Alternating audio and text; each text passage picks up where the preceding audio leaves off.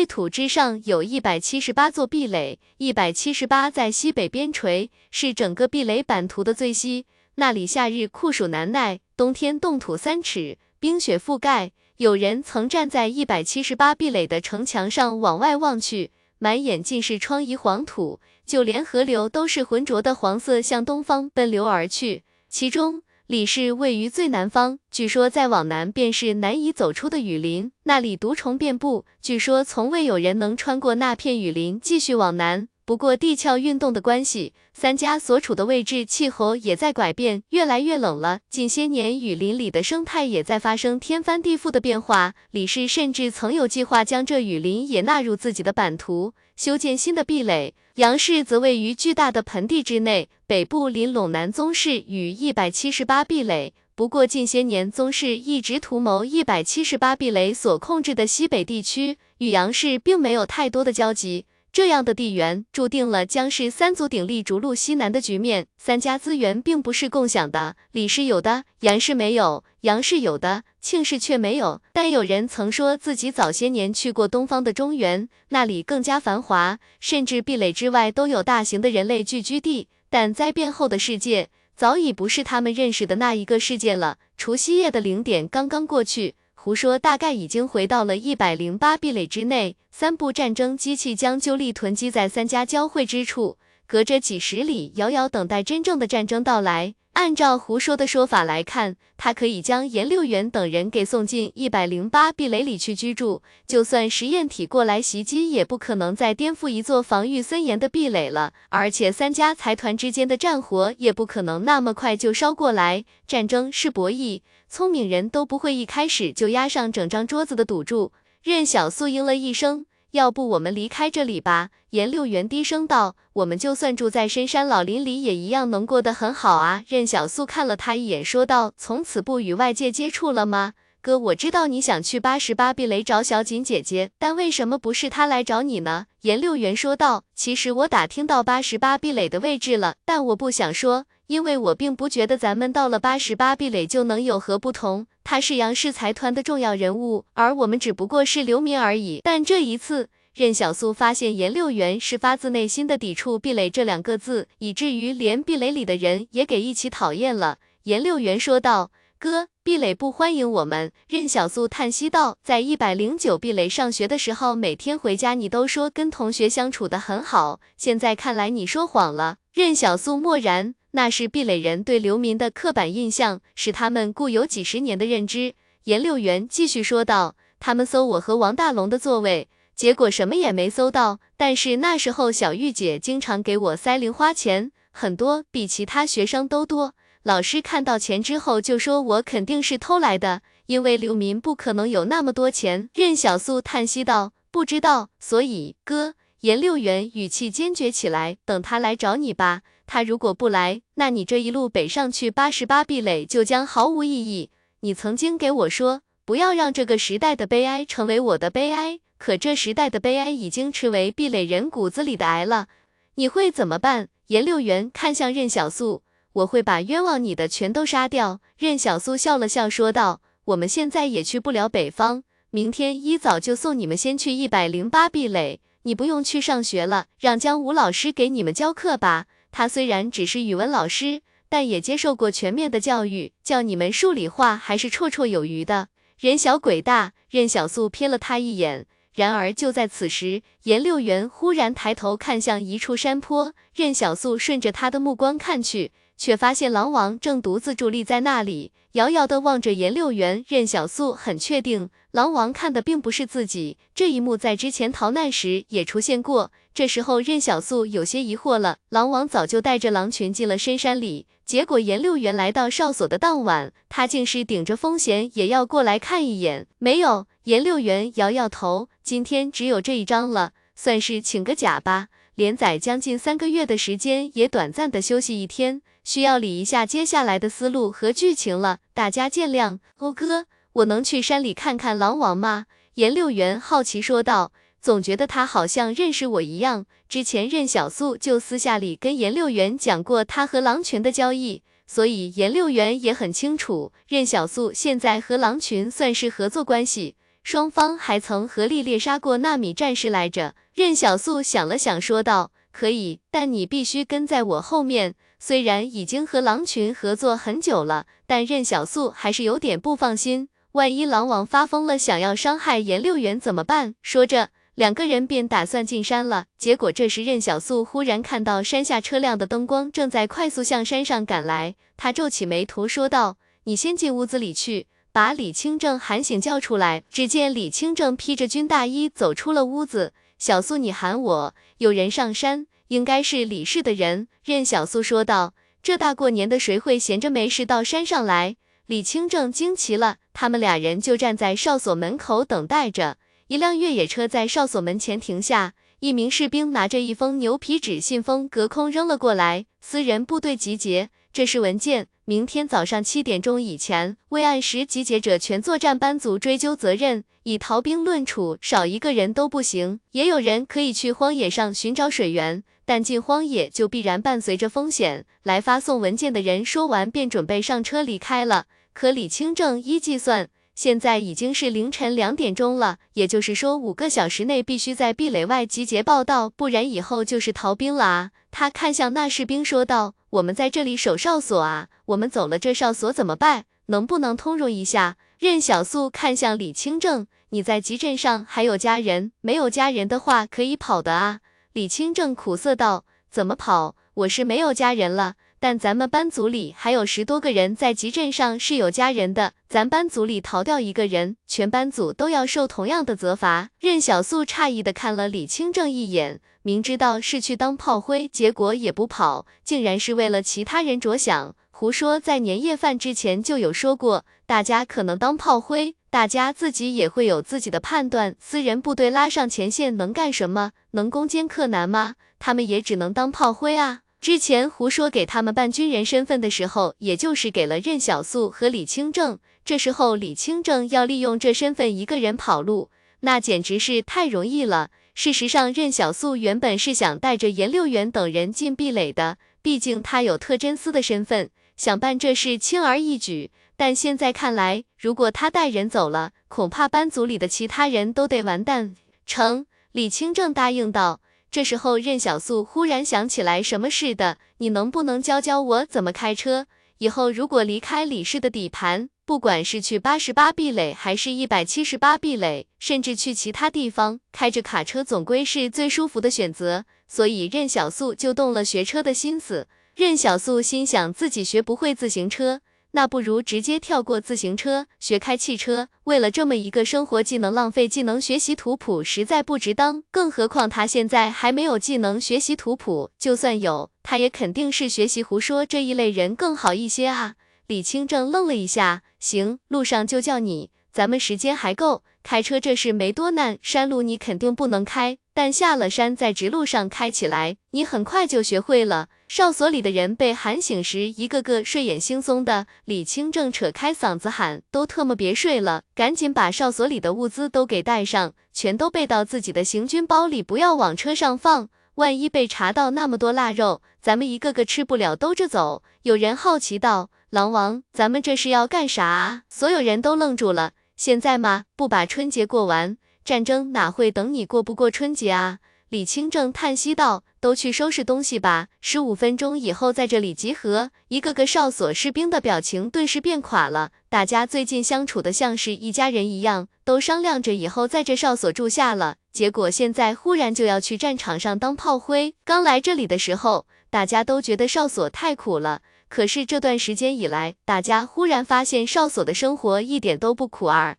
反而比在集镇上还舒服。李清正这时严肃说道：“如果我们不去集结，那么一些队友在集镇上的亲人就活不下去了，而且李氏必然会对我们进行通缉，跑不掉的。到时候整个战场的敌人都会明白，他们这些私人部队就是最好的突破口，不堪一击。当然，如果敌人觉得任小素他们这支私人部队也和别的臭鱼烂虾一样，那光是任小素一个人，搞不好就能给他们上一课，也不知道狼群会不会跟着过去。”任小素回头望了一眼山上，狼王此时已经不见了。我们先看看情况再说打不打仗的事情。任小素说道：“你去帮大家扛一下东西吧，我也去准备一下。”好的，陈无敌答应道。任小素把陈无敌支去收拾东西后，自己一个人来到一间没人的屋子里，他要把之前得到的纳米战士武器给拆解掉。获取里面的纳米机器人。自打上次携手狼群猎杀纳米战士之后，任小素的纳米机器人数量一下子变翻了好几倍。他甚至已经能将外附式装甲覆盖自己的两只手臂了。这武器的作用原理大概就是以设置好固定程序的纳米机器人来实验高频粒子切割的作用。其实这玩意听起来玄乎，但水刀也是这样的原理。原本高频粒子切割都是重型敲割机械。因为刀刃是无法塑性的，没办法打造成刀。这武器对于任小素来说肯定是没黑刀好用的。但以后万一身边的那些学生也有纳米装甲了，他们不就可以用了吗？只是现在容不得任小素思考以后了。他拆解这纳米机器人不是要给自己用，而是要给颜六元。完成刷机之后，任小素把颜六元叫进屋里。颜六元把门关好后，好奇道。哥，怎么了？颜六元将手伸了出来，却见任小素握住他的这只手，紧接着银色的溪流便从任小素身体里渗透出来，向颜六元蔓延过去。这就是李氏的纳米机器人。你个子小一些，说不定这些纳米机器人已经足够你完成一整副轻薄一点的纳米装甲了，也可以在体内增强你的肌肉骨骼力量。这是给你自保的东西，平时千万不要向别人显露。任小素说道：“如果情况危机，你可以用它杀人。”说着，他便要松开手，防止纳米机器人继续向他身上汇聚。但他的力气比任小素小太多了，根本挣脱不开。任小素紧紧握住颜六元的手，将颜六元捏得生疼。他一字一句的认真说道：“必要的时候，你可以利用这纳米机器人保护大家，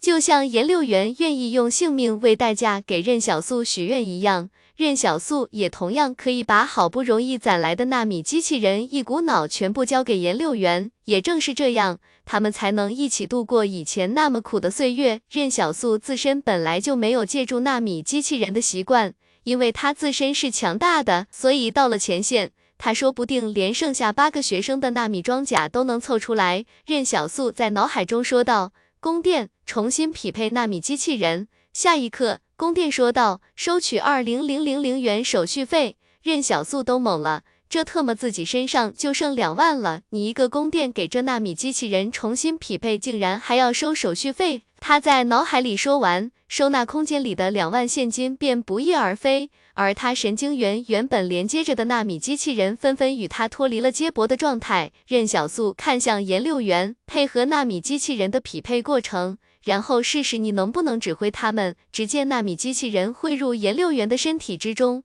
紧接着颜六元浑身上下的血管都变成了银色。颜六元疑惑道：“很好指挥啊，都很听话，就像是使用自己的手指一样。”但现在看来，颜六元的同步协调率应该是很高的那种。平时不要用它们。任小苏说道：“如果肆意使用，一定会引起李氏的注意。”好，颜六元点头答应了。然而就在此时，外面忽然传来其他人的惊呼声：“刘昭江呢？”李清正怔怔地看向任小素，他艰难说道：“刘昭江背着一些盐和腊肉不见了，他还带走了一杆枪和一半的子弹，不见了。”任小素愣了一下，这哨所就在山上，下山只有一条路可走。如果刘昭江失踪，那就只可能是走进了山里。刘昭江不光要逃走，还带走了一些物资，以便自己日后生存。李清正面如死灰，他为什么要自己逃走啊？他逃走了，其他人怎么办啊？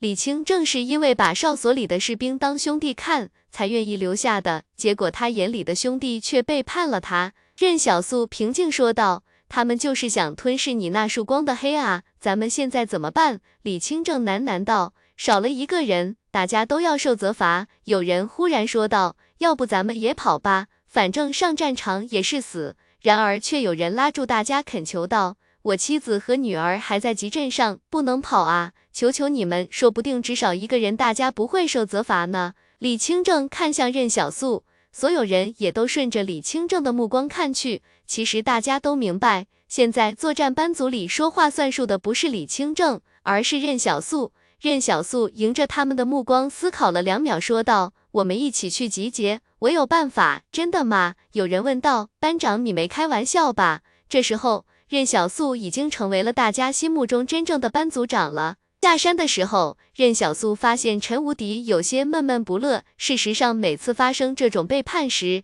陈无敌的精神世界都在受到冲击，就像是一个单纯的孩子，一开始乐于助人，天真善良，但慢慢的他会发现，他对这世界的善意就像是自己心脏里的一个三角形，这三角形每一次转动，都会让他的心脏受一次伤，还会让他揪心的疼痛。任小素没有再开解陈无敌什么。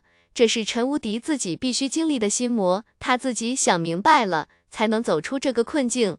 运兵卡车下山之后，并没有直接往集镇去，他们的时间还很多，去集镇的路程也不过三个小时而已，开快一点，两个半小时就到了。他们还有两个小时的时间。任小素看了他一眼，到了你就知道了。在一条路旁，任小素带着李清正埋伏在旁边。他甚至要求李清正换上李氏正规军的服装，以及带好特侦司的证件。这时，一辆运兵卡车从远处驶来，任小素淡定地走到路中间，挡住了卡车的去路。任小苏亮了一下证件，特侦司查案，我怀疑你车上有间谍，让他们都下车。那班组长愣了，他赶紧喊冤：长官，是不是有什么误会啊？我们就是一点私人部队的士兵而已。少特么废话！任小苏冷着脸，难道你就是那个间谍？一群士兵下车之后，任小苏问道：“谁在集镇上还有家人？”一个汉子弱弱的举手：“长官，我家人还在集镇。”任小素对那个班组长说道：“就是他，跟我走。”说着，李清正便带着一队士兵过来，将那汉子给绑了，直接押到了自己车上。其实李氏只是怕有人当逃兵而已。只要你人数够三十，他们肯定就不会说什么了。但李清正万万没想到任小素竟然还有这种操作，这也太狠了吧！但是死道友不死贫道，李清正他们现在哪管得着其他作战班组死活？这世道自己能活下去就不错了，管他方法对不对呢？班组长疑惑道：“长官，您旁边这些是私人部队的？”任小素顿了一下，对我隐藏在私人部队里查间谍很久了。那班组长也不敢说什么，毕竟特侦司名声在外，没有李氏的血缘，谁也不敢得罪特侦司啊。任小素瞥了他一眼，便对李清正说道：“出发。”那名汉子都快吓哭了。长官，我真的不是间谍。任小素点点头，从今天开始，你就是这个作战班组的人了。汉子愣了一下，长官，我不是你们作战班组的啊。旁边私人部队的士兵枪口指向他，任小素说道：“你现在是了。”旁边的士兵有点慌了，班组长，那咱们怎么办啊？那班组长咬咬牙，估计是追不上他们了，而且我也不太确定他特侦司的身份到底是真是假。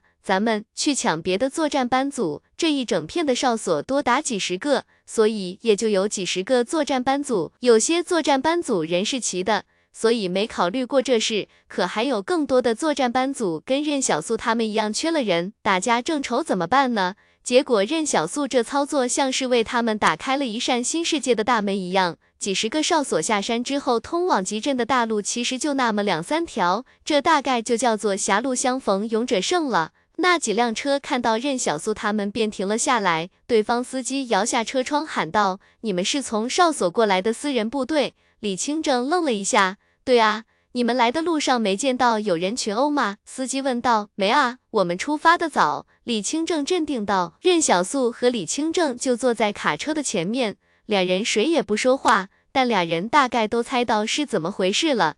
李清正小声问道：“不会有什么事情吧？”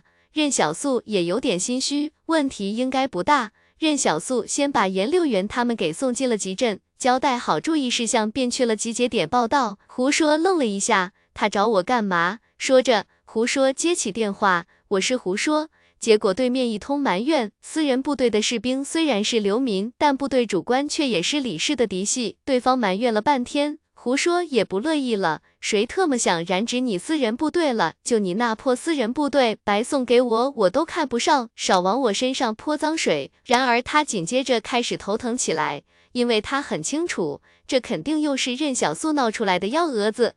原本任小素以为私人部队的人数并没有多少，但是他错了。眼瞅着集结之后，要比一直财团作战旅的人数还要多一些。李清正去打听了一下，这是好多个壁垒的私人部队被汇集到了一起。各个壁垒的私人部队如今有一个共同的主官，叫做李安军，是李氏的嫡系，如今兼任一百零七壁垒的管理者。此时，其他壁垒的私人部队都已经集结完毕了，只有刘太宇看着面前孤零零的任小素他们，满脸惆怅。他的兵全都没来啊！刘太宇看向李清正：“你们来的路上发生过什么吗？”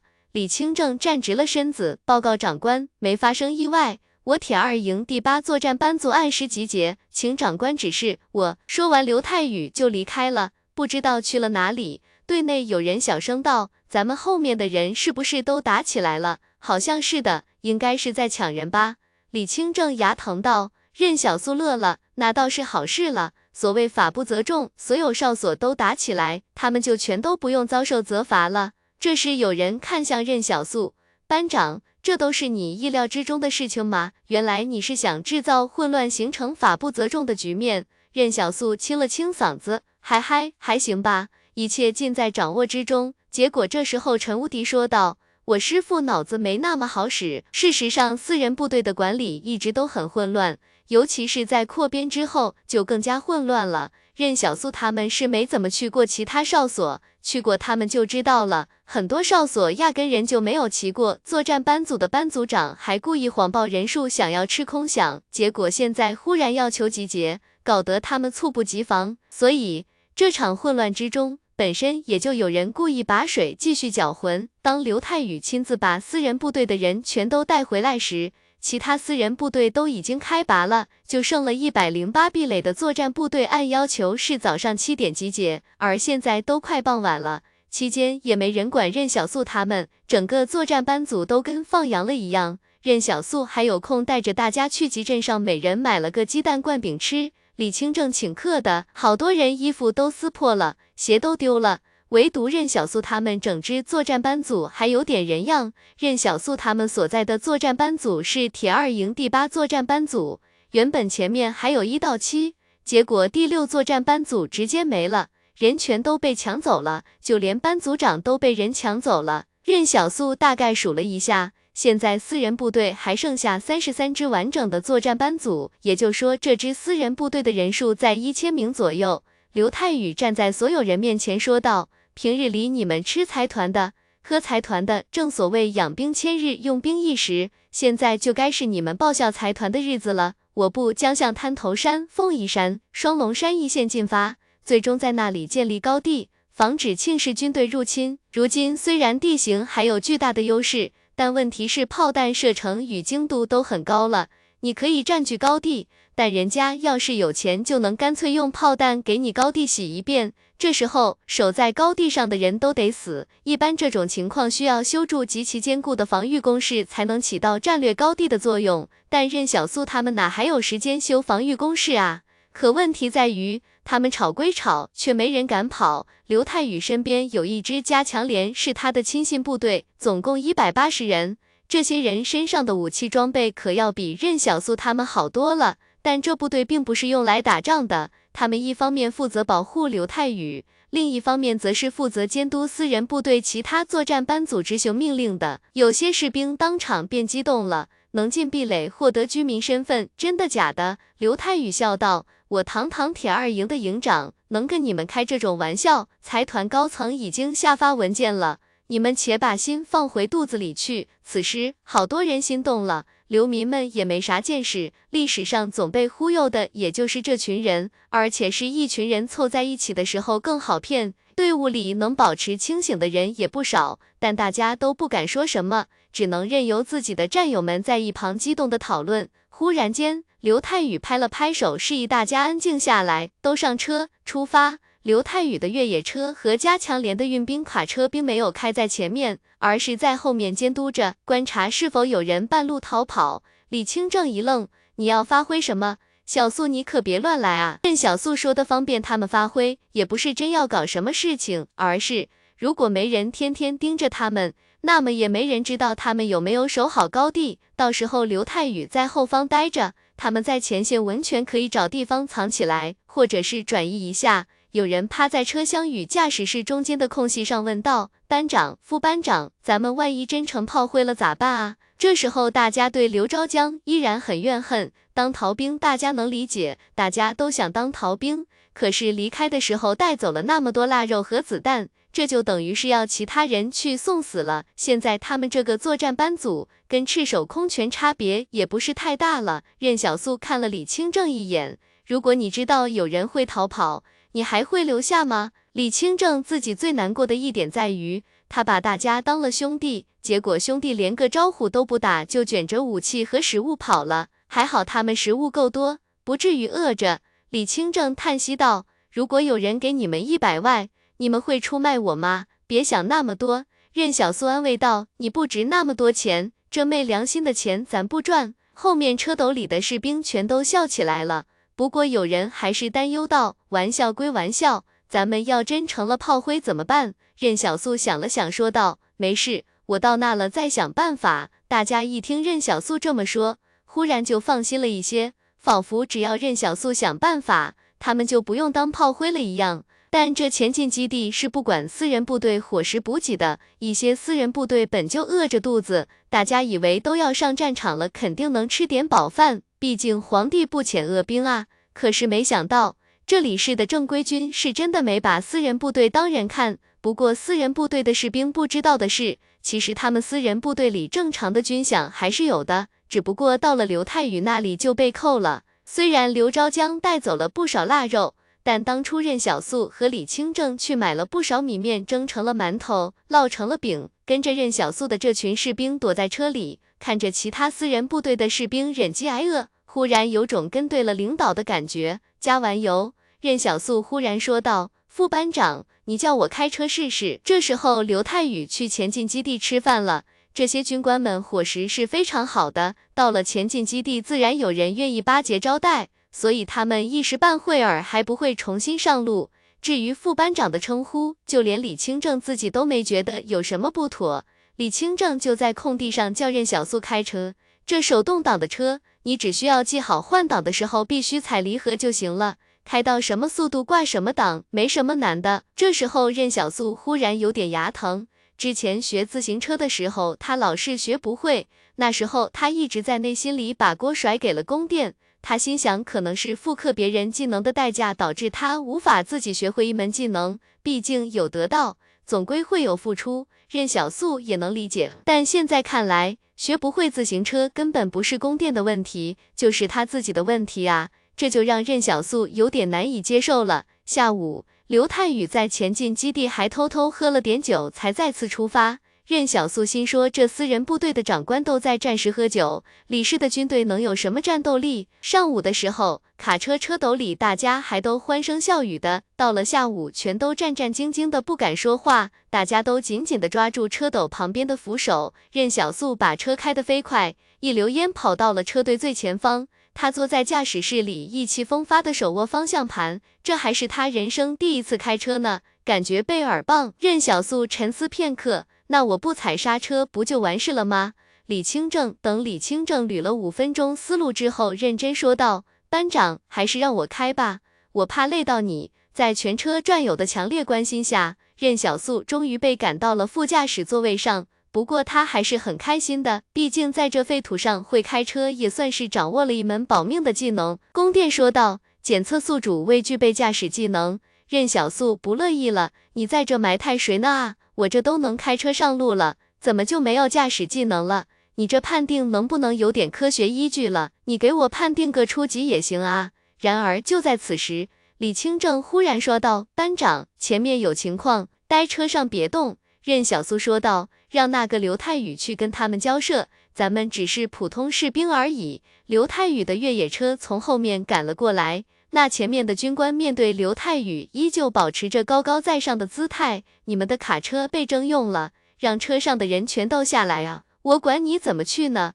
那军官冷笑着说道。说话间，他脸上的血管位置都变成了一条条银色的丝线，仿佛有什么发光体从血管内部透出光来。都给我下车！当大家看到对方身上的银色纹路时，二营长刘太宇便愣住了。他低头不敢再反驳，因为他知道面前这才是李氏内部最精锐的部队，这是整建制的纳米战士。李氏的主战场分为两个。一部分是凤仪山一线面对庆氏，另一部分则是平山一线面对杨氏，两个战场之间相距上百公里。刘太宇之前得到消息说，纳米战士都奔赴平山那边了，因为现在杨氏才是李氏最主要的敌人，庆氏不过是来趁火打劫的，难道是想把庆氏打个措手不及？所以连内部都隐瞒了消息。刘太宇心中一片冰冷，完了，自己所在的凤仪山一线肯定最先爆发战争。可是纳米战士怎么会没有车辆啊？要知道这些纳米战士配给的装备向来都是最好的，他们甚至都不用坐运兵卡车，而是统一配发的越野车。说话间，他抬头看了一眼对方胳膊上的军章，上面写着“神机营”三个字，还有一只白色的纳米蜘蛛标志，这就是传说中的李氏神机营啊！那名神机营的军官斜睨着刘太宇：“我们的车就在前面停着。”你们的所有士兵全部下车换成我们的车，而且你们私人部队的军装也都给我脱了。结果那名神机营军官骤然一脚踏来，只见对方弓步一拳打在了刘太宇的腹部，竟是将刘太宇打成了虾米一般的形状，躺在地上，疼得刘太宇连喊都喊不出来。神机营的军官平静道：“废话怎么那么多？任小素他们这辆车距离神机营军官们是最近的，所以他能听到刘太宇与对方的交谈。”当对方说让他们脱下私人部队军装的时候，任小素就已经意识到了，这纳米战士恐怕是想要伪装成私人部队继续前进。李氏自己很清楚军中有间谍，所以神机营想要打庆氏一个出其不意，那神机营就必须隐藏自己的行踪。神机营的士兵走向卡车，当先一人对任小素他们喊道：“下车，脱掉军装。”说到这里的时候，说话之人忽然愣住了。因为他发现任小素他们压根就没穿军装，神机营的人纳闷道：“你们的军装呢？”任小素委屈巴巴的解释道：“就没发给我们军装，不光是军装，连枪械都没发全。”神机营的军官们愣了半晌，他们没怎么接触过私人部队，所以压根都没想过这茬。那锤到刘太宇的军官都给气笑了，他看向地上的刘太宇，特么的，你们克扣军饷军备也太猖狂了吧！我李世阳，你们是让你们都蛀虫的吗？说实话，这位神机营的主官觉得自己的计划已经很周密了，先假装成私人部队靠近战场，避免引起间谍的注意，然后进入山野，绕到庆氏的侧方，给庆氏致命一击。因为纳米战士身体素质极其强悍，普通士兵没法走的路，他们能走，所以他们能抵达庆氏意想不到的地方。如果庆氏出现了破绽，杨氏必然也很乐意从庆氏身上攫取更多的利益。三方发动战争的原因，归根结底是为了利益。这战场上谁先成为那个破绽最大的一方，那这一方必将面临最猛烈的攻击。所以，这个计划虽然不能算是完美，但也算是一支骑兵了。结果，神机营的军官万万没想到，计划的第一步就先完犊子了一半。那咱们现在怎么办？神机营的一名军官问道。神机营的主官咬咬牙说道：“换上他们的便装，把军装给他们穿上，让他们继续往凤仪山一线走，让军队内的那些间谍把注意力都集中在他们身上。”任小素眼睛一亮，这下子他可算是私人部队、特侦司、神机营三方身份都凑到一起了。这些神机营的士兵把刘太宇给拍醒之后，低声道。继续往凤仪山一线方向走，十天之内到底那里。如果没到，就等着上军事法庭。我派五名纳米战士跟着你们，不要耍什么花样。说着，这神机营主官竟然还给刘太宇戴上了一个电子脚铐，只需要戴在一只脚腕上的那种。却见脚铐上面闪烁着红灯，似乎是要定位刘太宇用的。既有监视器材，又有纳米战士跟随私人部队一起前往凤仪山一线。这算是给计划上了双保险。神机营决定临时取代某支私人部队，也是计划内的一部分。财团都知道私人部队是个什么尿性，所以大家一般都不屑于往私人部队里安插间谍。那名神机营的主官冷冷说道：“今日你们就在原地宿营，明天再出发。只不过任小素很好奇，眼前这些人肯定不是神机营的全部兵力。”毕竟他连林七和那位周队长都没看到，也不知道还有没有机会再收集一些纳米机器人。任小素点头，好事。李清正看着任小素兴致勃勃的眼神，小素你是不是有什么计划了？给大家说说。换上神机营的军装以后，任小素说道。咱们先回刚才路过的前进基地，好好吃一顿。所有人都震惊了，合着你换上神机营的军装以后，第一件要干的事，竟然是回前进基地骗吃骗喝。小素，咱们这么做真的没事吗？李清正压低了声音问道。他现在心里很慌。任小素带头走在山野里。他们身上穿的衣服已经换成了神机营的军装，而神机营的纳米战士也早已离去，只剩下五名用来监督私人部队按时抵达凤仪山一线。这服装原本是为修车人员准备的，也是每个整建制私人部队的标配。但工程维修人员的工资向来比较高，军队里又有人懂点修车，于是刘太宇就把这军饷给私口了。衣服是上面发的，不要钱。如果需要单独买的话，估计刘太宇把这笔钱也都给扣了。之前在哨所的时候，一袋米李灿半袋子沙的事，不就是刘太宇指使下面人干的吗？任小素带着李清正他们一边往前进基地走，一边说道：“你怕什么？那些神机营的士兵也在营地里面啊，万一他们发现咱们私自离开队伍怎么办？”李清正犹豫道。李清正发现任小素的胆子是真大啊，但不得不说，任小素这么一分析也算是有道理。任小素继续说道：“而且你想啊，我们就是去吃个饭而已，你营地里没有军粮，我们自己找军粮还不行吗？这是为长官分忧啊。”也是啊，李清照附和道：“可万一前进基地识破我们的身份怎么办呢？”旁边所有队友默默地看向任小素。心说他们还真没见过任小素怕过什么事儿。私人部队扎营的位置距离前进基地也不过就是几公里的事情。他们之前刚出前进基地没多久就遇到神机营了，不是因为距离近，任小素也不会带着大家来混吃混喝。中午的时候，他们也想进前进基地吃饭来着，结果被这前进基地里的人好一顿冷嘲热讽，说流民不配进这里吃饭。现在被任小素抓住机会。当然不会脚软。那哨岗的士兵看到任小素他们胳膊上的神机营军章，连屁都不敢放一个。任小素大摇大摆地往里面走去，进了前进基地的食堂，任小素他们便立刻闻到了饭菜的香味。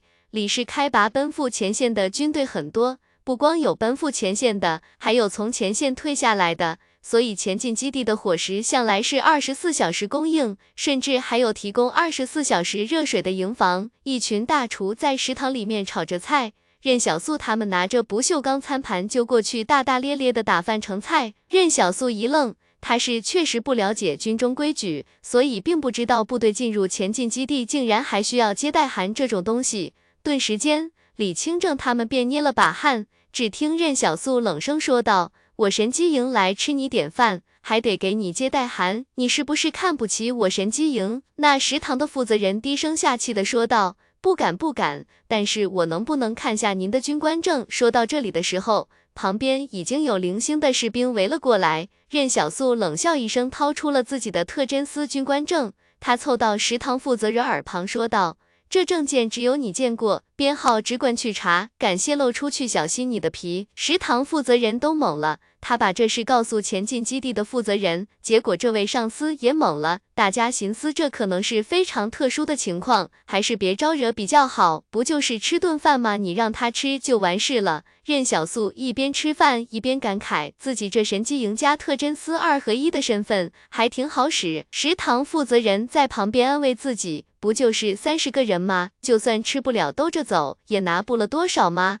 而任小素带队往营地走去，李清正他们一个个打着饱嗝，前面应该还有四五个前进基地，反正咱们是饿不着了。班长威武，光是这揣走的馒头就够咱们吃好几天了。班组里的士兵们一个个拍着任小素的马屁，这让任小素的虚荣心得到了极大的膨胀。忽然间，宫殿发布任务。帮助战友解除饥饿之苦，任小素愣了一下，他看向面前的班组长和颜悦色说道：“我给你说个好去处，保证能吃饱。”那班组长愣了一下，什么地方？任小素压低了声音对他说道：“前进基地那边，距离咱们这撑死了就四公里。穿着咱们这身军装，不光能吃饱，而且还能再带点出来。”那班组长听任小素说要去前进基地吃，当时就犹豫了。万一被前进基地的人发现了怎么办？班组长诚恳道：“谢谢了，兄弟。”来自王定国的感谢：一、任务完成，奖励基础级技能学习图谱。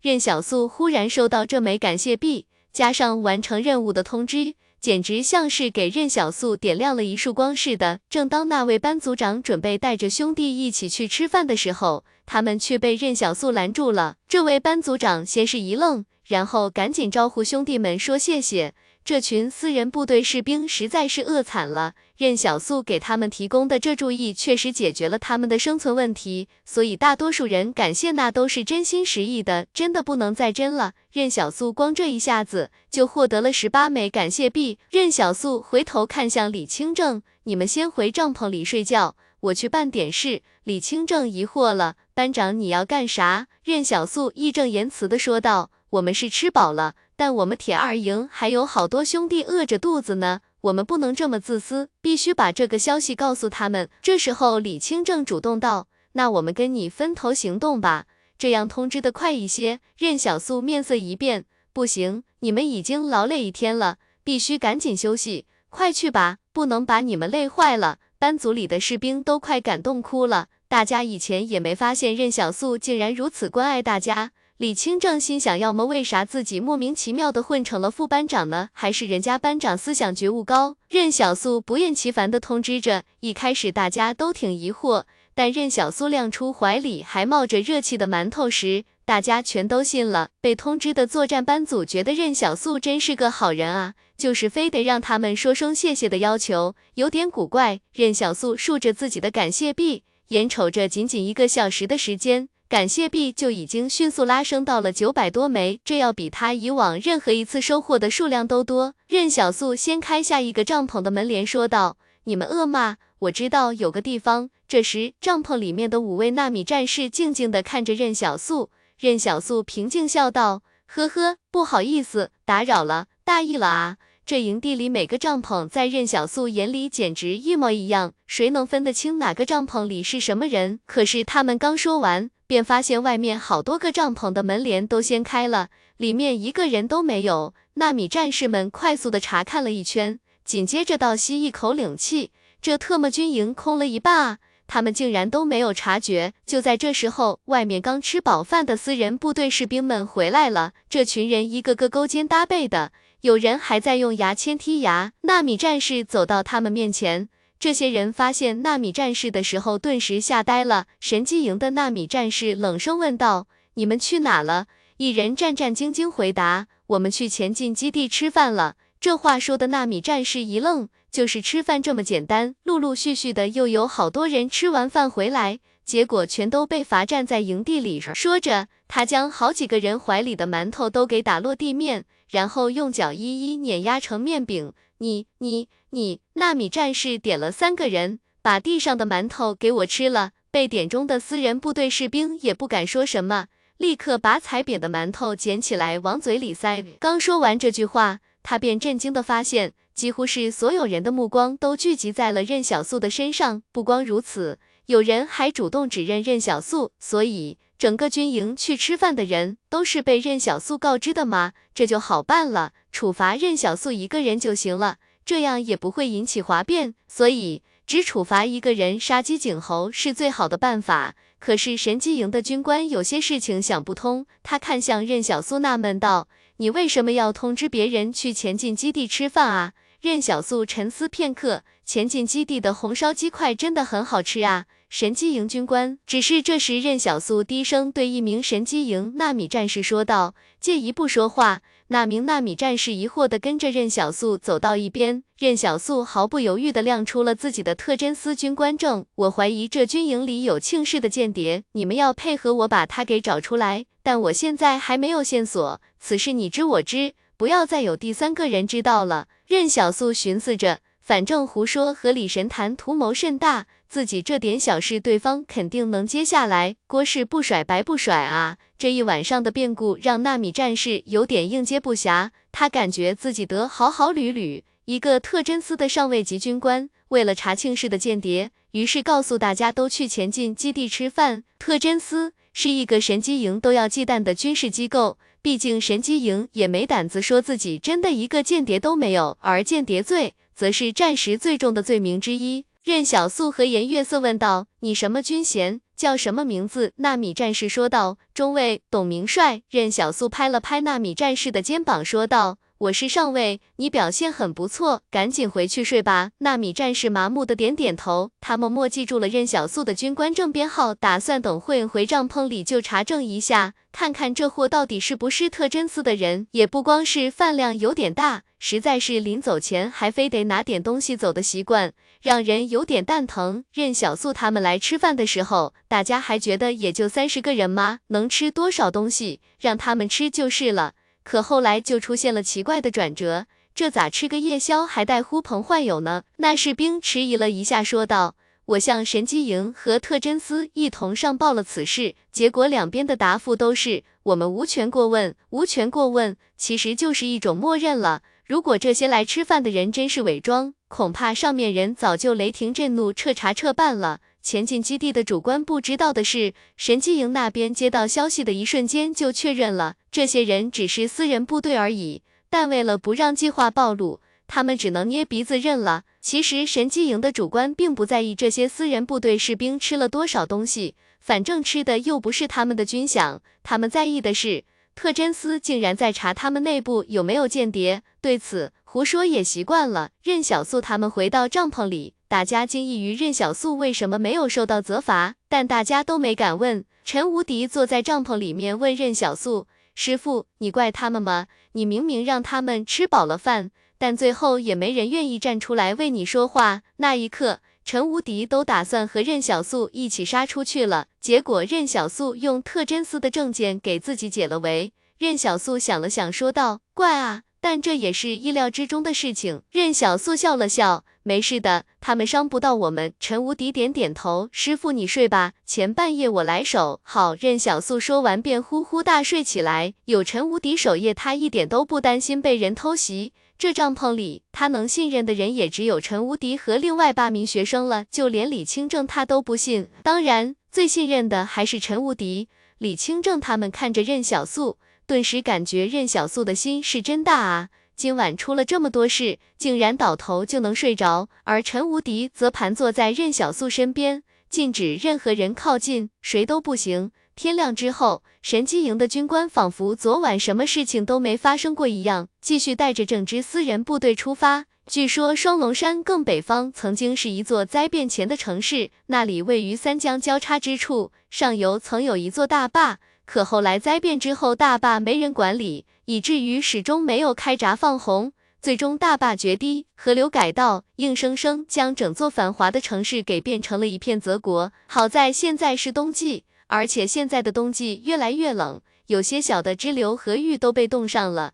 出发时，大家再次碰到了一个难题，真正的神机营已经把运兵卡车都给开走了。他们想的是以车换车，但是他们忘记了一个问题：私人部队的士兵并没有接受过驾驶训练，能开车的人都是少数。但现在换了越野车，司机就不够了。神机营的军官站在一大片越野车前面，有点懵，自己这边的计划为什么老是出现问题呢？不过这神机营的军官也是果决之人，他毅然说道：“汽车不行，往山野里走，不要走大路。”造成我们要故意遮盖行踪的假象，可问题是，他才刚刚学会开车啊，结果车就丢路上不用了。而且，就私人部队这些士兵的身体素质，真让他们走山野里面，估计得有一小半人都走不到目标地点了吧？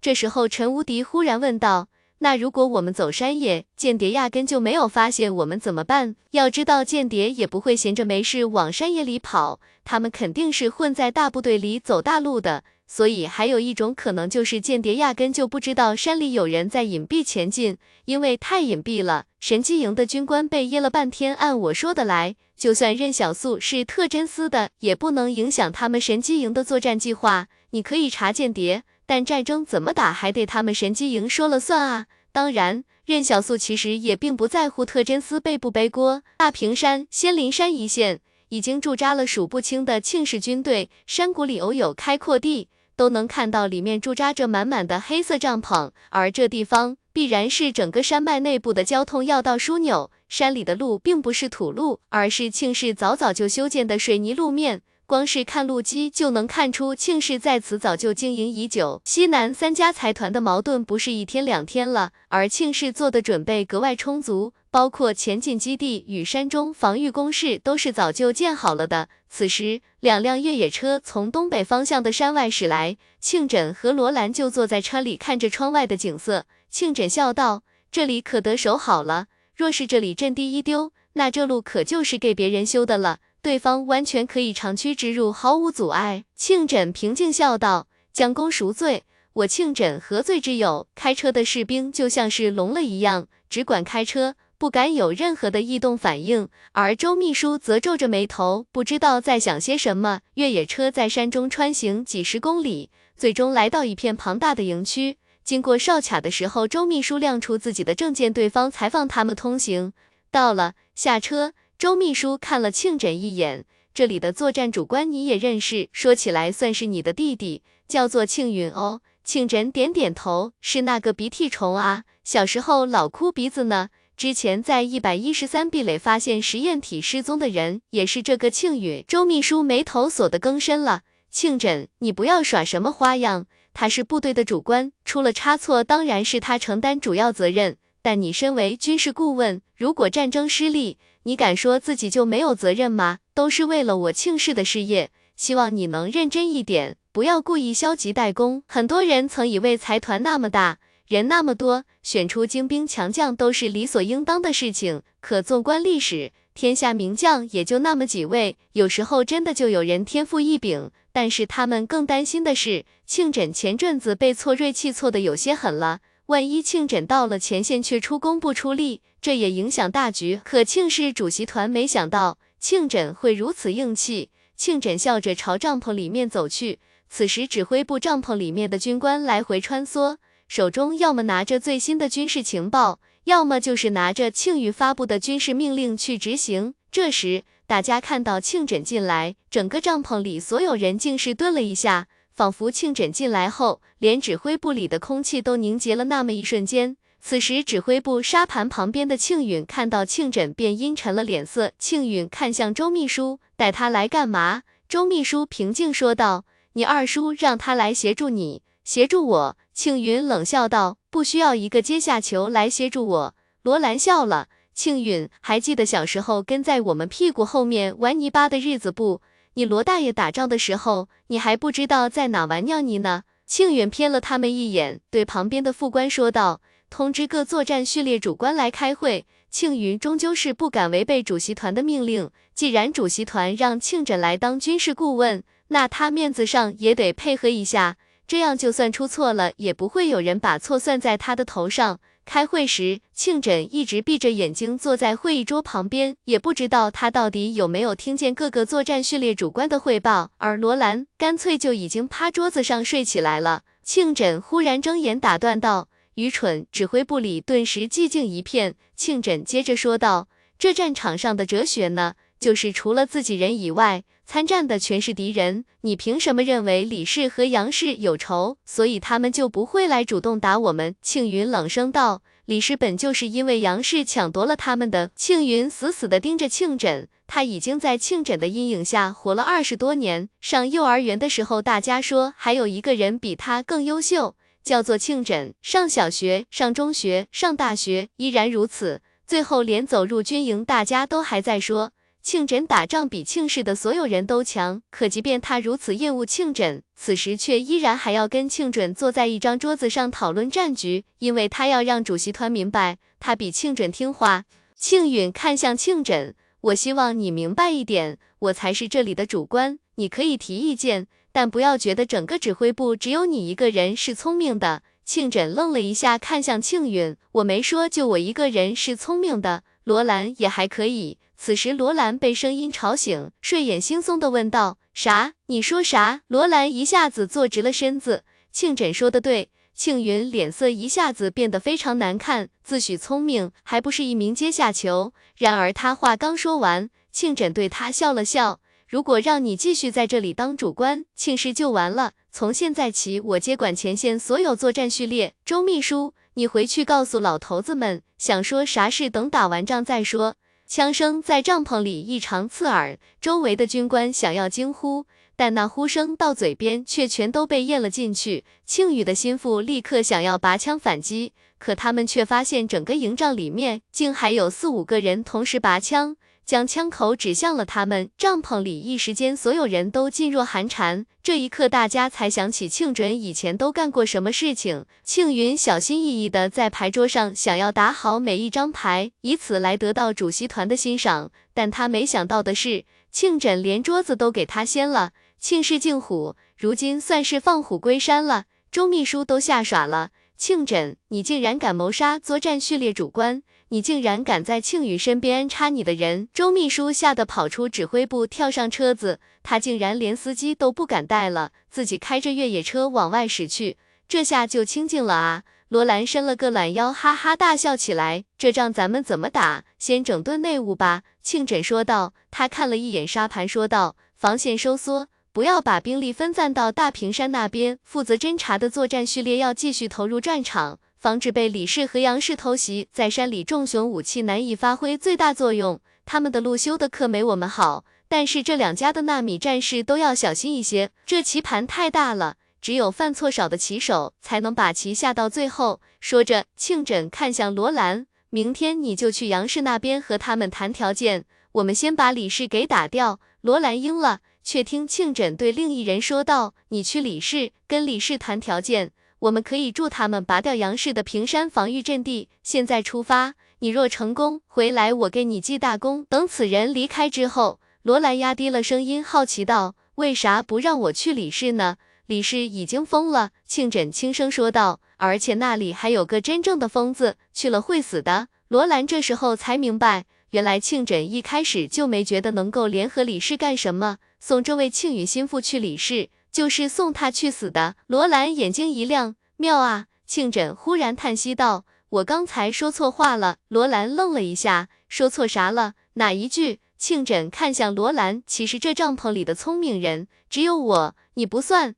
罗兰此时，庆枕看向其他军官，去着手收缩防线的事情吧。明天清晨我要见到新的布防沙盘。庆枕愣了一下。什么时候派出去的？派到哪里了？出发已经有一周时间了，去的是凤仪山、双龙山一线。那名军官说道。庆枕问道：“召回他们，这时候没必要下这一步闲棋。”那名军官迟疑道：“怕是来不及了。”李清正吸了吸鼻子说道：“要知道有今天，当初我就应该躲起来。原以为进了私人部队能过好日子呢，结果日子比以前还苦了。真是怀念哨所里的那段时间啊！”日子过得跟神仙一样。旁边另外一个作战班组的士兵好奇道：“你们在哨所的日子很舒服吗？我们怎么很惨呢？”雪越下越大了。任小素抬头看向天空，荒野上、山里一旦飘起这么大的雪，那最少也是一个星期的时间了。不能再往前走了，再往前走恐怕会迷路。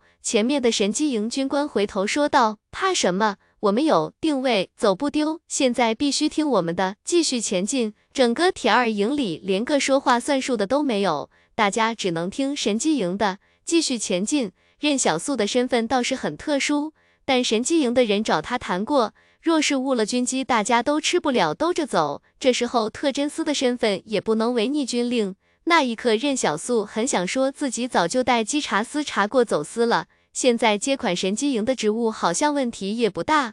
雪越下越大了，任小素看着天气，感慨道：“据说灾变刚结束那会儿更冷。”李青正在雪地里一边走一边喘息着说道：“有老人说，那些年他们冬天都得提前存上一整个冬天的粮食，粮食不够就存树根，冬天都出不去人。这场大雪来得太快。”太急，以至于神机营的军官都有些犹豫，到底还要不要继续前进？他看向自己的，当看到还在保持正常工作后，他提起来的心便稍微放下了一些。只是这山里本身就只有窄窄的土路，这时候许将路给盖住，有人一不小心踩在石头上就崴了脚。好在雪比较松软，不至于崴得特别狠。但那神机营的军官不管这些。他们身体里的纳米机器人一直不断的提供着力量辅助，所以他们走起来并没有多么吃力，而且只是这样慢走着，纳米机器人的能量也完全支撑得住。更何况他们身上还背着无限充能的装备，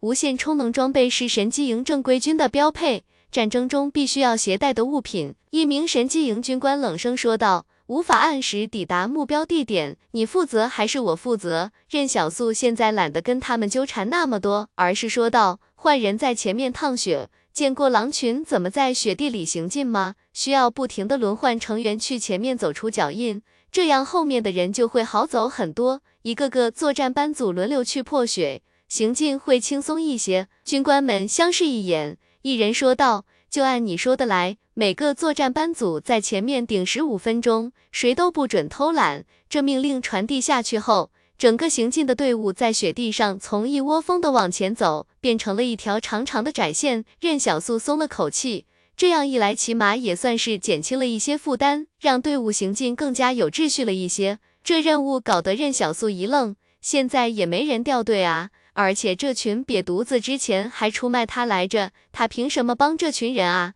就在此时，任小素忽然看到后面的队伍里有人往山里跑去，他顿时感觉不对劲，这是受不了想要逃跑的逃兵啊！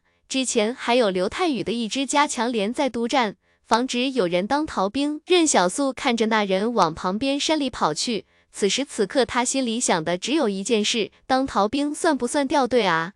这特么肯定算啊！不少人都看到那个逃兵了。正当其他人也蠢蠢欲动的时候，他们忽然看到任小素窜了出去，而且在雪地上的速度简直不亚于跑在平地之上。任小素一边拖着逃兵的腿往队伍里走，一边语重心长的安慰道：“山里也不安全，你就这么跑进山里，万一出事了怎么办？”那逃兵都绝望了，我不逃了，你松开我，我站起来自己走。眼瞅着那逃兵被任小素拉住腿，在雪地里犁出了一条深深的雪道。其实任小素也不愿意动粗，虽然对方昨天出卖了自己，但这事也不值得任小素把对方怎么样。所以任小素在抓逃兵的时候，纯粹就是缴械而已，都没有打人。但是任小素她想完成任务，就有错了吗？他也没错啊，还有一点，任小素并没有说谎。这个时候，如果有人独自进入下着大雪的山野，必死无疑。起码他自己以前是从来不会在暴雪天气进山的。说着，任小素来到加强连面前说道：“虽然二营长现在昏迷，但你们要承担起你们的职责，知道吗？”正扛着刘太宇的加强连士兵都有点懵，这刘民怎么管得这么宽？任小素看向神机营的军官说道。这时候，如果有人逃走，被其他部队的人发现了你们的计划，那你们现在所做的就是无用功。李清正望着任小素的背影，感慨道：“虽然我不知道咱们班长在打什么主意，但他忽悠人的能力是真的牛逼。”可就在此时，队伍里有一人忽然力竭后倒在了雪地上，眼瞅着旁边路过的人看都不看他一眼。就连这货同一个作战班组的战友都没打算管他，还没感慨完，队伍里有一个人晕倒了。这些人不是装的，毕竟神机营刚刚下过命令，这个时候故意拖延不走，真的可能挨一枪。任小素走过去，直接将晕倒的人扛在肩上，他对陈无敌说道：“这算是助人为乐吧？你把另外那个背着，先往前走着。”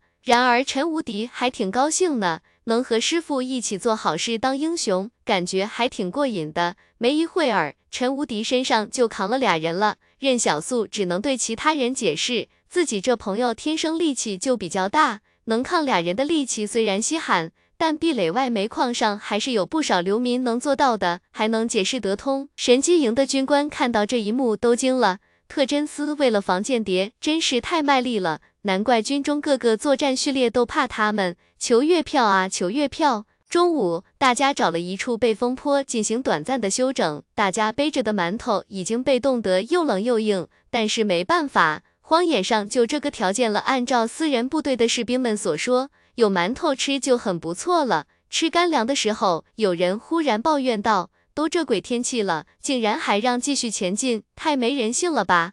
嘿嘿，你还别说。看到刘太宇现在这个下场，我还挺解气呢。有人说道：“咱们被克扣的军饷，肯定都是落入刘太宇那小子的腰包了。”我就觉得不过瘾。之前神机营的军官怎么没把他一脚踢死算了？一名士兵愤愤说道：“拉倒吧！”一人说道：“跑！这天气，一个人走进山里，想痛痛快快的死都需要勇气。”跟着大部队还有活路，当了逃兵必死无疑。我给你们支个招，有人低笑起来，等会儿再上路的时候，你们就假装晕倒，只要你们一晕倒，那个叫陈无敌的傻子就会来扛你了，能少走不少路呢。可是他回头一看，什么都没看见啊，奇了怪了，什么情况？任小素这边正悄悄给陈无敌和学生们切腊肉呢，他忽然发现陈无敌表情沮丧了起来，怎么了，无敌？陈无敌小声说道。师傅，我顺风耳的本领恢复了。任小素愣了一下，无敌，齐天大圣是不会顺风耳的。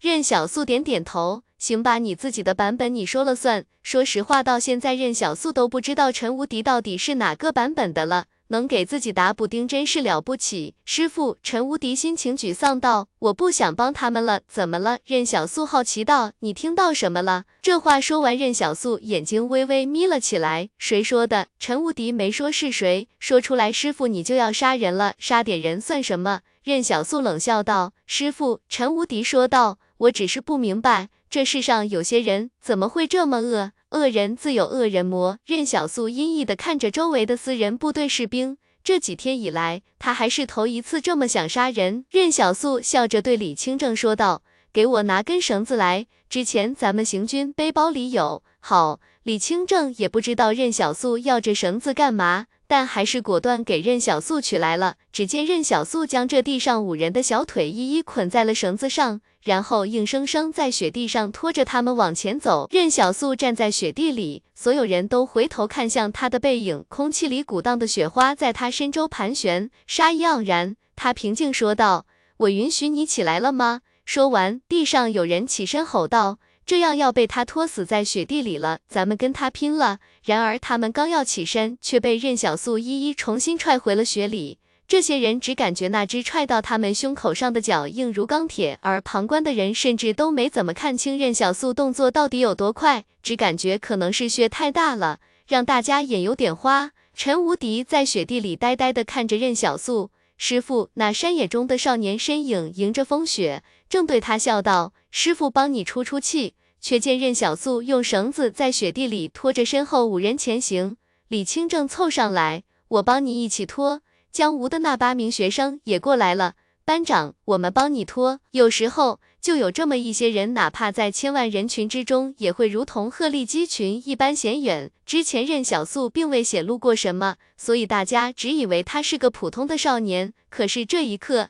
这少年骨子里的那种狠劲儿，让所有人害怕了。他们知道任小素这是打算在雪地里把那五人给活生生拖死了。另一名神机营军官喃喃道：“等仗打完了，和其他人会合之后，咱得给战友们都说说，千万别惹特真司。特真司的人手段都极其残忍。其实以前任小素嘴上是并不承认这师徒关系的，毕竟他也没叫过陈无敌什么。”拜师过程也非常的莫名其妙，所以任小素在心里早就承认这段师徒关系了。但今天任小素也不是非要替陈无敌出这个头，他只是想帮陈无敌守住那最后的一束光。当天下午，风雪已经大到连神机营的军官都难以承受的地步了。负责破雪的人每走一步，都必须先把后面的腿从雪地里拔出来，才能再迈出一步。即便大家轮流破雪。可这鬼天气，就算是在平地上走，也会万分吃力。不过这整个下午就没人再敢晕倒了，他们生怕被任小素活生生拖死在雪地里面。这时候不是顾面子的时候了，再走下去，搞不好他们所有人都要死在雪地里。到了那一步，任务同样无法完成，他们甚至都走不到双龙山。神机营的军官感觉自己还能坚持。但私人部队的士兵体质太差了。当得知可以扎营休息的时候，私人部队所有士兵都感觉得到了重生一般，他们颤抖着身子，想要直接坐在雪地里休息。可任小素大吼：“都给我起来扎帐篷！没有避风的帐篷就想休息？你们是想死在雪地里面？”许多人以为埋在雪坑里会更冷，但实际上雪坑反而能帮助人体保温，因为雪坑外面的世界更冷。任小素曾听张景林说。更北边的一些人类族群会建造冰做的屋子，用来在冬天保暖。此时，面对死亡的威胁，所有人都挣扎着起身，用自己浑身上下最后的力气来搭建帐篷。这时候能挤进别人的帐篷还好些，如果别人不让他们蹭帐篷，那就只能挖雪坑堵自己身体够不够硬了。任小素跟李清正他们交代道：“我来扎帐篷，你们捡地上的干柴回来。如果没有干柴，就捡树枝回来。总得生点火起来烤烤身子，一人喝一碗热粥，不然谁都扛不住。从树上掰下来的树枝点燃过程中会冒出很大的烟雾，呛人。可跟取暖一比，这都是小事了。就在此时。”宫殿在任小素脑海中说道：“任务完成，奖励基础级技能学习图谱。”直到这一刻，他的任务才算是完成了。这大概是做普通任务最难的第一次了。不过宫殿的话还没完，他继续说道：“支线任务完成，解锁自动售货机新商品种子。”任小素眼睛一亮，这支线任务终于熬到时间了啊！他总觉得时间好漫长，可仔细算算。今天也不过是大年初二而已。他朝宫殿内看去，只见宫殿里自动售货机安静的伫立着，而爆裂扑克的格子旁边又多出了一个新的格子。那新解锁的格子就像是杂货铺里的糖果盒子，花花绿绿的包装纸便代表着不同的口味，而不同颜色的种子则代表着不同的用途。他投进去一枚感谢币进去。却见一颗拇指大小的赤红色种子从下面的取货口掉了出来，任小素把它拿在手中，宫殿却没有解释这到底是个什么东西。宫殿出品必有神奇之处，可这神奇之处必须得自己试验。例如之前爆裂扑克也是任小素自己开发出来的炸弹用法，如果他没开发出来，那也就是一张张普通的扑克牌而已。怎么办？埋在地里试试，万一这种子能立刻发芽开花呢？要是这大冬天的种子生出的植物能立刻结点果子啥的，那岂不是美滋滋？任小素对陈无敌说道：“你在这里守着帐篷，他们回来就说我看到了一头小野猪，准备去抓回来当晚餐。如果我回来的晚，你就自己随机应变。”好，陈无敌点头。任小素一个人往雪地里走去，走着走着就感觉自己让陈无敌随机应变可能有点草率了，一直往北走。直到他找到一处稍微被封的地方，才终于挖开地表的积雪与泥土，将赤红色的种子埋在了里面。任小素耐心等待着，却见那刚埋下去的种子忽然发出芽来，一根根荆棘般的尖刺向外生长。它长满了刺的枝条从雪中蔓延开去，直到蔓延了几十米，才渐渐停了下来。啊！这一刻，这植物与爆裂扑克一样，与任小素的意识连结。任小素惊愕间，竟发现。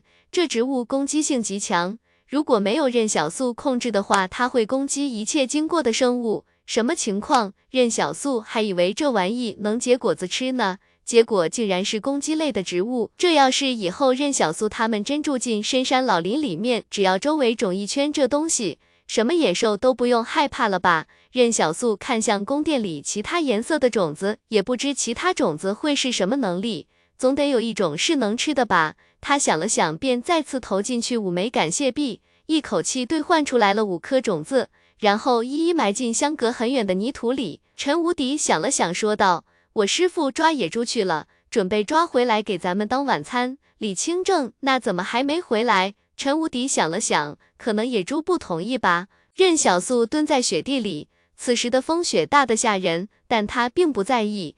因为他的注意力已经全都集中在刚刚种下的种子上了。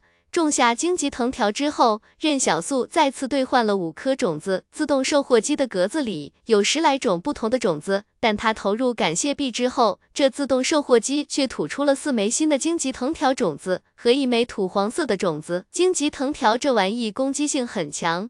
任小素估摸着，就算超凡者进入了荆棘藤条的攻击范围，也很少有人能活下来。所以任小素对这新的商品还是挺满意的。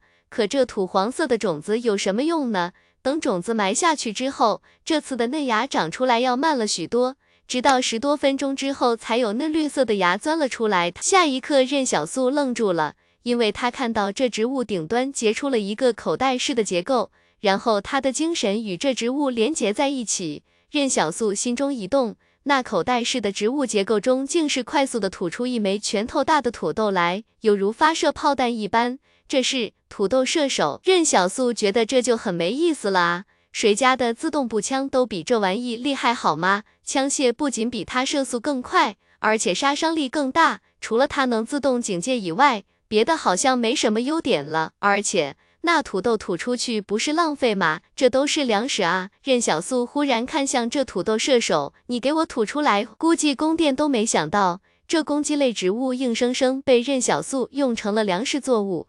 然而就在此时，他对面忽然传来雪地被挤压的嘎吱声，任小素顿时警惕起来，这是有人从对面走过来了。此时凤仪山一线已经布防了李氏的其他正规军，但正规军谁会闲着没事跑到山野里来？大家都是走大路的，只有神机营这种奇葩兵种才会跋山涉水，好吗？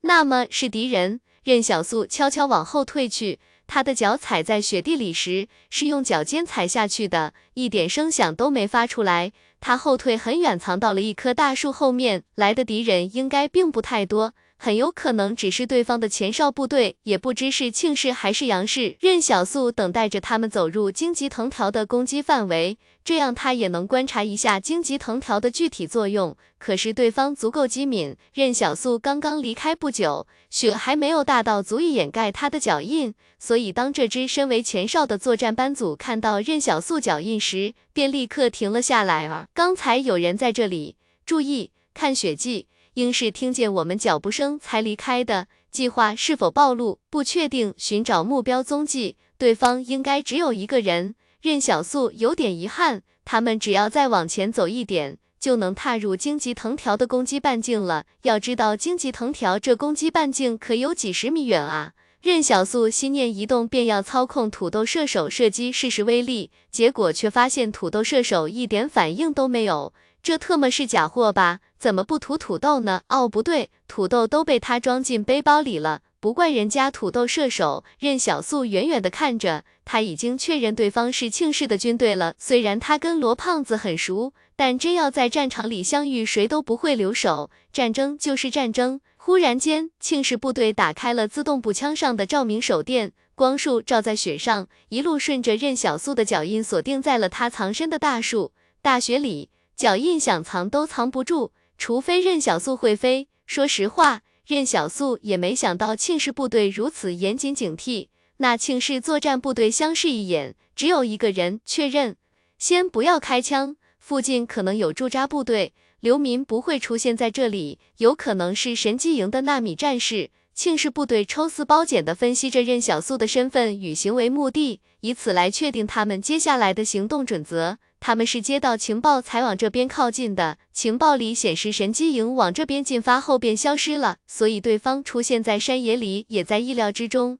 前进，班组长说道。战斗前进队形，一般情况下前哨部队的作战队形无非就是三种，一种是基本前进队形，全队人员排列成直线前进。第一人员朝前方出枪试瞄，其余后方队员持枪朝左右方警戒。一种是防卫前进队形，主要分出一位战斗人员来招后方瞄准。庆氏部队以战术队形向前推进，可任小素始终没有从大树后面走出来，他在等。这里距离他后方的营地还有五百米的距离，不过任小素也没想着回去找救兵。毕竟身后整个营地除了陈无敌，也没一个能指望得上的人。江吴的学生倒是很乐意帮他，可关键那八个孩子是知识分子啊，自动步枪都不一定拎得动。不过任小素等的是庆氏再往前走一点。当庆氏作战部队踏入荆棘藤条范围的时候，任小素并没有急于控制荆棘藤条发动攻击。而是静静的等待这支作战班组全部进来。荆棘藤条除了发芽部分是任小素挖开的雪以外，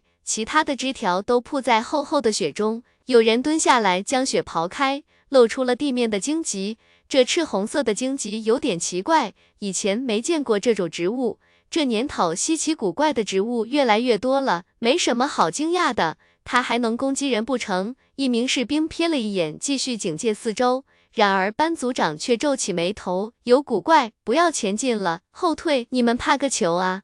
任小素有点可惜，眼瞅着敌人送上门来了，他竟然一个都没弄死。不过任小素不知道，这支部队是庆云派来截击神机营的精锐部队，在整个庆氏也赫赫有名。这还只是前哨的斥候。后面大部队正在进行短暂休整呢。如果任小素没有自己把土豆射手给废了，现在说不定还能试试土豆射手的威力。忽然间，那位作战班组的班组长忽然隔空说道：“朋友，你是李氏部队的吗？”任小素听到这声音就愣住了。唐周，对方也愣住了。任小素之前，唐周开着越野车送庆枕和罗兰回一百一十一壁垒，一回到一百一十一壁垒之后，庆枕和罗兰就被软禁起来了，而唐周则被下放到了前线部队，直接到大平山前进基地报道了。他分到庆云手下之后，庆云很清楚他是罗兰的人，所以直接把他的上尉军衔给降为了班组长，发到了这支精锐部队里当侦察兵。要知道，这整个凤仪山、双龙山、滩头山一线都是李氏作战部队的驻扎位置，一旦神机营在这里遭遇战斗，整个李氏都会对这支庆氏部队进行疯狂反扑。他们也许会成为庆氏历史上的功臣，但绝对走不出这山脉。所以，庆枕夺权后，第一时间就把庆宇的嫡系部队给派到了李氏的地盘上。其实，大家干的同一件事情，排除异己。此时，唐周都还不知道庆枕已经完成夺权了。他们出来的时候，庆宇连卫星电话和通讯电台都没给他们配发，所以之前庆准问能不能召回这支部队，副官才会说来不及了。在一百零九壁垒的时候，人任小素跟唐周关系还是非常不错的，而且唐周还帮了大家许多忙，所以既然是唐周，那眼前的局面就立马有了缓和的余地。在他印象里，庆枕和罗兰手下都是精兵强将，没有一个孬种。任小苏喊道：“你单独过来聊聊。”他是不敢过去的，毕竟那边又不止唐周一个人，万一其他人乱开枪怎么办呢？唐周听到这话，便准备跨过荆棘藤条朝任小苏走去。旁边有人低声喊道：“班长，不能去，万一你过去了，对方使诈怎么办？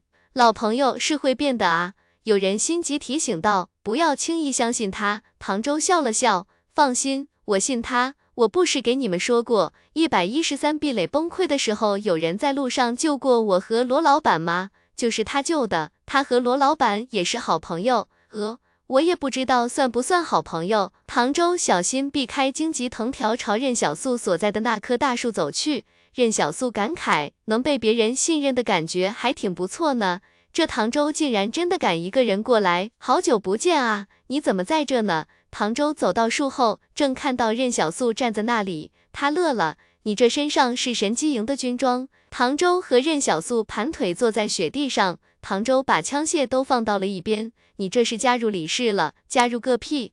任小素说道。我跟着一百零九壁垒的难民逃难，结果被抢征入伍了。哈哈哈！唐周笑了起来。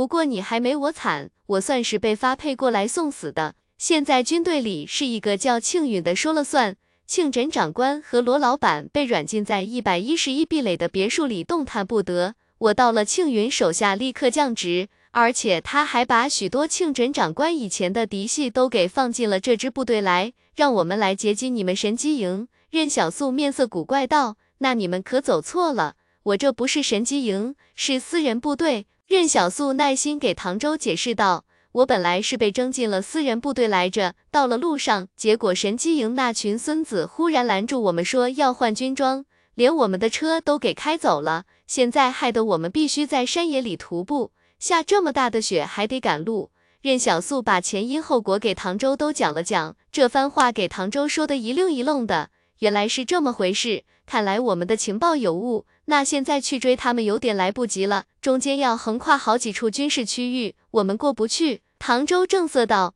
服从命令是我的天职，前线军人不能有这种想法。”也许我们确实无法活着回去，但只要为了战争的胜利，任小素叹息道：“我是无法体会你这种归属感，但庆氏也没怎么善待你啊。不，如果我前线失利，到时候说出去是罗老板手下的兵把事情搞砸了，罗老板会丢人的。”唐周说道：“如今他们被囚禁在一百一十一壁垒，我得给他们争口气。”唐周愣了半晌。我们现在没法跟指挥部联系，大家来时都已经抱了必死的决心，任务没完成，大家也没脸回去。任小素总觉得庆氏里面如果多一点唐周这样的人，打什么仗都打得赢啊。任小素问道：“你们这支部队有多少人啊？”任小素没好气道：“那你们打个屁的神机营啊！神机营在这边一千多人呢。”不会吧？唐周愣了一下，不是说神机营主力都去杨氏那边平山一线的战场了吗？我们得到的情报说这里只有一百多人啊，这也是他们的计划之一吧？之前我看私人部队的主官也很意外这事来着。任小素解释道：“你们情报肯定是不准确的，我亲眼见过他们，很确定。不过和唐周聊天的时候，任小素心中有那么一丝感慨，他带着特侦司的身份，天天喊抓间谍来着。”结果自己一下子就给神机营的计划曝光了。任小素寻思着，从李氏的角度来看，自己这算是间谍行为吧？没想到自己年纪轻轻的就承受了这么多自己不该承受的身份。任小素忽然说道：“你这作战班组，你都信得过吗？”放心，唐周小声说道：“这都是我们的人，不光是作战班组。”整个精锐部队除了主官和副官一些人都是我们的人，而且这主官也是不被庆宇待见才会被派来这里的。任小素说道：“要不是这样，你们先在山里躲起来，我再遇到你们感觉能打过的李氏部队了，带着你们打一打。”唐征眼睛一亮：“可以吗？”此时任小素心中想的是，如果让庆氏得到神机营的消息。那么能不能把神机营从正面战场上打回来休整？任小素看向唐周，如果给你弄卫星电话，你能联系指挥部把消息传递回去吗？唐周犹豫了一下，能，但我们没有啊。任小素笑道，没事，我这有。准确的说，并不是任小素有，而是他们队里的那五名神机营军官有。夜晚四人部队的营地里还是很热闹的。李清正等人费了好大的功夫把篝火给弄了起来，虽然刚开始烟雾比较大，但这跟取暖相比根本不算什么。如果没人生火，那整个营地也就这么熬过去了。但李清正他们把篝火弄起来后，其他人羡慕之下也去弄了，顿时整个营地都开始渐渐明亮起来。任小素回来的时候，李清正他们正在篝火边上聊天。李清正看到任小素的第一反应就是问小素。野猪呢？没抓着吗？野猪，任小素这才想起来，他让陈无敌准备的说辞，对，没抓到，跑得太快了，不敢追太远。给吃口馒头。李清正递给任小素一个烤得焦黄的馒头。刚才神机营的人说，准备在这里扎营，等到雪停了再出发，继续往北边的前进凤仪山出发。不过这玩意不太好弄啊，对方把卫星电话宝贝的紧，根本不离身的。看来只能先把神机营的军官给弄死了，正好自己惦记这些神机营军官身上的纳米机器人好些日子了。而且任小素总觉得这些神机营正规军身上的纳米机器人要比林七他们身上的多。任小素不喜欢像神机营那样把纳米机器人放身体里当辅助，他自己的身体已经够强悍了，只缺防御体系而已。所以之前他只是简单的把纳米机器人覆盖在身上，并没有什么精巧的结构。现在任小素忽然觉得是不是应该借助一下知识的力量？那名叫做王宇驰的学生想了想，说道：“这有点超纲，涉及到了带传动、螺旋传动、链传动、涡杆传动、液压传动、气压传动。”任小素打断道：“甭说我听不懂的，我就问你们会不会。”王宇驰淡定道：“会。”任小素知道王宇驰他们都是尖子生，而且为了考大学，老早就开始学习超纲的知识了。不过任小素一直在想，几个高中生能干嘛？结果现在任小素发现自己还是小看了江吴的学生啊！江吴拿命、拿尊严、拿底线去护着他们，他们也没给江吴丢脸，不用解释，这就够了。任小素大手一挥。先设计个初稿出来，然后等以后你们有机会深造了再改进。可是班长，我有点不明白，你要这玩意干啥啊？王宇驰提出了自己的疑惑。首先，咱们也没有材料；其次，外附式装甲的动力能源和啊，任小素很清楚，王宇驰提出的问题其实纳米机器人都能解决，但是他现在还不能告诉王宇驰真相。王宇驰他们呆呆的看着任小素。算了，不解释了。他们心中隐隐有了猜测，恐怕这位班长又找到什么好东西了。难道又有人要被坑了？任小素已经有了新的计划。如果让唐周传回消息，那么神机营从正面战场退回来的路径其实就那么几条。他最近需要摸清楚状况再动手，务必把外附式装甲的材料凑齐。也不知道唐周他们的战斗力怎么样，应该不会差吧。山野里的大雪一直下个不停，不是李氏这边在下雪，而是整个三方战场都被大雪给搞得驻足不前。这场雪才是真正的大型杀伤力武器。原本战场的焦着状态，就像是机枪扫射后滚烫的枪管，而这场雪忽然给枪管降了温。任小素他们这边所有人都躲在了帐篷里，没人愿意出去趟雪，连神机营的军官都是如此。只有任小素每天都是夜晚出动，早晨才回来呼呼大睡。他睡觉的时候，陈无敌就守在他身边，谁也没法靠近。不得不说。他们这个作战班组好像从来都没缺过吃的。等任小素睡醒了之后，李清正好奇道：“小素，你这两天忙啥呢？一到晚上就出去了。”任小素疲惫道：“给你们挖土豆啊，咱们总不能坐吃山空吧？”这样一说，整个班组的士兵全感动了。班长，你真是个好人啊！谢谢班长。其实他并不是出去挖土豆来着。而是每天晚上都要去和唐周碰个面，商量接下来的事情。唐周他们那里有完整的战场测绘地图，这倒是给任小素省了不少事情。不过任小素看过地图之后，觉得必须亲自走一趟才算保险，以至于这两天他把两条神机营撤退时最好的伏击地点都给逛了一遍。任小素看了唐周一眼，明天准备动手给你们抢卫星电话了。你说庆枕和罗兰还能翻身吗？我倒是挺喜欢跟罗兰打交道的，能？唐周忽然坚定说道。庆枕长官和罗老板必然不会久居人下，我们都在等那一天。罗胖子听到你这么说，一定会很感动。任小苏说道。明天晚上还是这里见面，我把卫星电话送来。你不是说有五名纳米战士吗？唐周问道。不需要我们协助吗？任小素离去，不需要。陈无敌跟着我呢。这次任小素倒没打算让陈无敌出手，只是他得跟唐周这么解释，毕竟五名纳米战士也不是那么好对付的。虽然现在跟庆氏关系也不错，但他还是不想让庆氏对他的实力有清晰的判断。有人站在营房门口惊奇道：“这是从哪抓回来的兔子？这么大！”几名神机营军官带的单兵口粮也有点不够了，而且天天吃单兵口粮哪会有实实在在的烤肉香？所以这几名军官看到任小素怀里的兔子时，眼睛都直了。然而就在此时，任小素怀里的硕大兔子忽然挣扎了起来，而任小素仿佛不堪重负似的坐倒在雪地上，兔子蹭的一下就窜了出去。任小素焦急道：“快追回来啊，不然白抓了！”那五名神机营军官一听这话，也没想太多，顿时启动身体内部的纳米机器人追了上去。这五人的爆发速度，如今竟是比那兔子还要快一些。任小苏在后面眯眼看着，这些正规军体内的纳米机器人果然更多一些，灵气的速度可没这么快。只见那荆棘藤条上的刺，一瞬间便扎破了他们的皮肤。可更恐怖的是，那些军官的血液竟犹如被人吸水一样。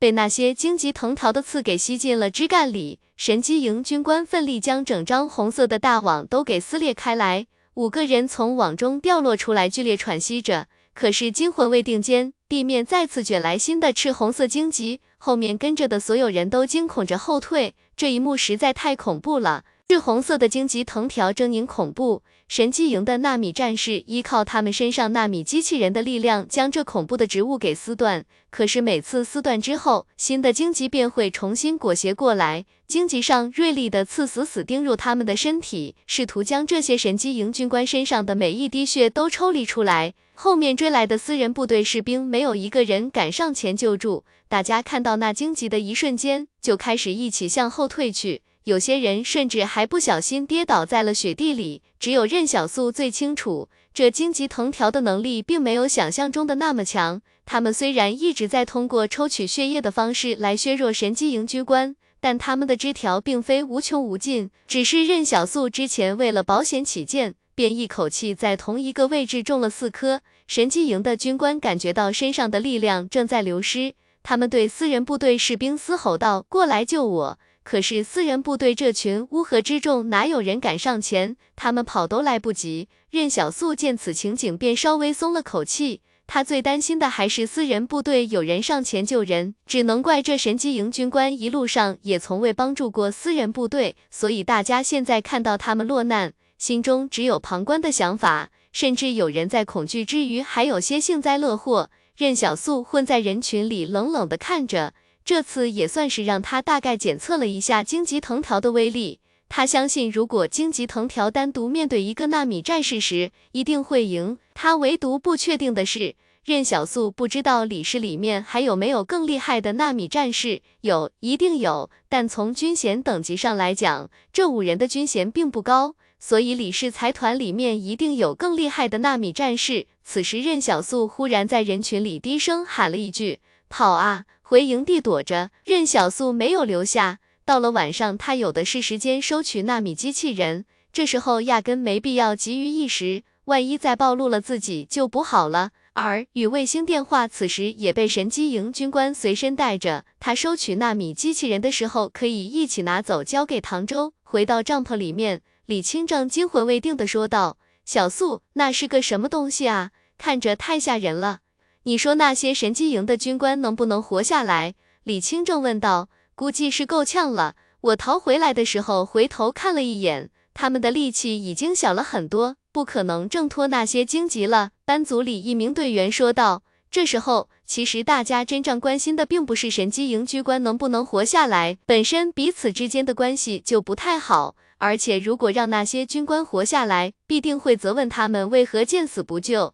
整个营地里的人都犹如一只纸鸵鸟一般，将脑袋藏在了沙子里。到了晚上，有加强连的士兵来往于各个帐跑，他们要和所有人串供。这群人生怕这件事情被李氏责罚，于是选择了和将近一千人进行一次盛大的串供行动。不仅如此，加强连的士兵还威胁道：“这事如果说出去，在场的谁也别想有什么好下场。所以，聪明一点的话，最好闭嘴。”任小素差点都要对这些加强连的士兵说谢谢了。当天晚上，任小素偷偷去了神机营士兵的死亡之地。这一次，他收获的纳米机器人数量远超想象，仅仅五人身上的数量就已经足够他完成两只手臂的外附式装甲了。果然，神机营正规军不是林七那群炮灰可比的。任小素拿了卫星电话，朝北方走去。唐周已经等在那里了。任小素见到唐周的第一件事情就是交代。跟你们指挥部联系上以后，记得只说神机营的事情，